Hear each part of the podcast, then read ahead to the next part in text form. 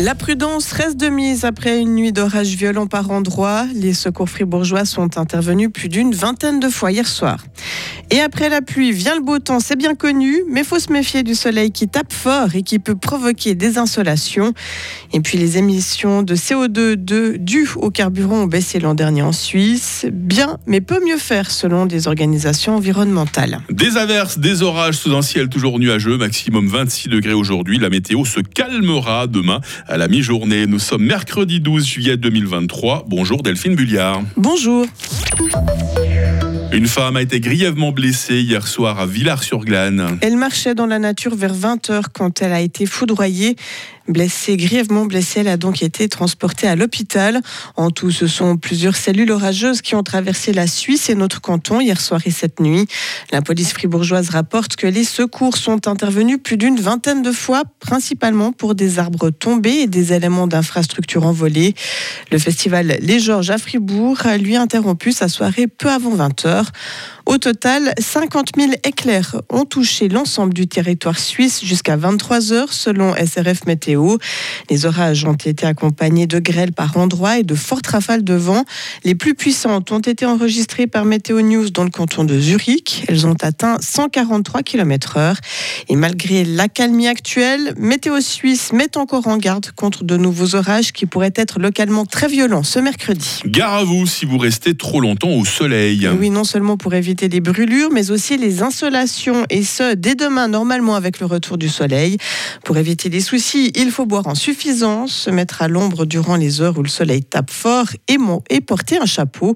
Et si malgré tout, vous avez mal à la tête, des crampes musculaires, voire même si vous vomissez, installez-vous au frais et buvez en suffisance des boissons froides. Pas besoin forcément de consulter un médecin, de l'avis de Thomas Platner, le médecin cantonal. Moi, je me souviens d'avoir vécu ça surtout quand j'étais enfant, euh, plusieurs fois. Par exemple, si ça passe durant la nuit, il n'y a pas besoin. Souvent, ça passe comme ça. Ça dépend de l'état général de la personne en question.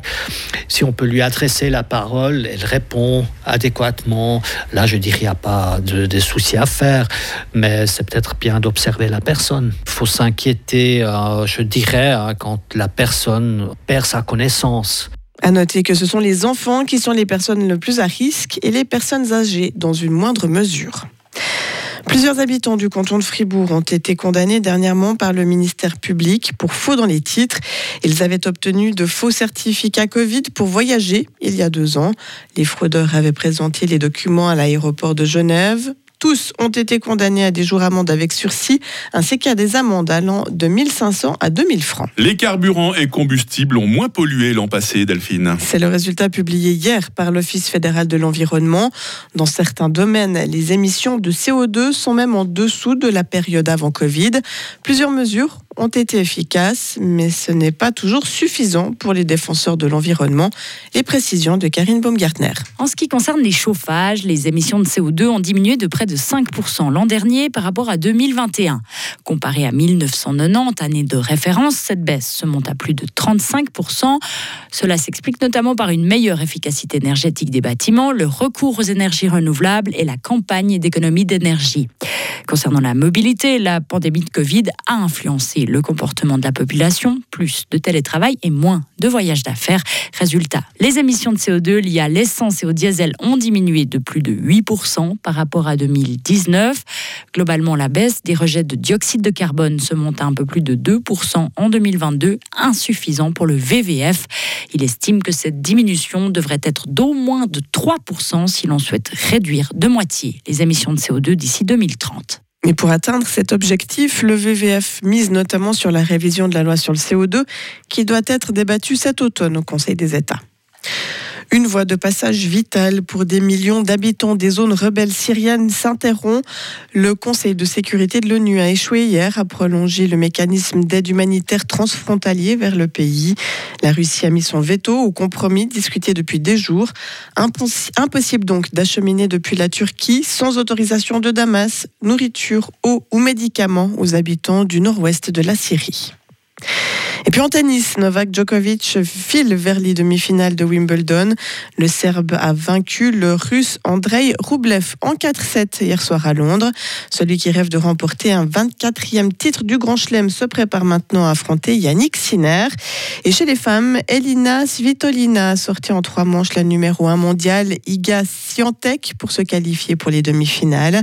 L'Ukrainienne sera opposée demain à la Tchèque Marketa Vondrousova. Eh oui, c'est la dernière ligne droite de Wimbledon. Hein. Merci beaucoup euh, Delphine. Suite de l'info, 8h30 avec vous.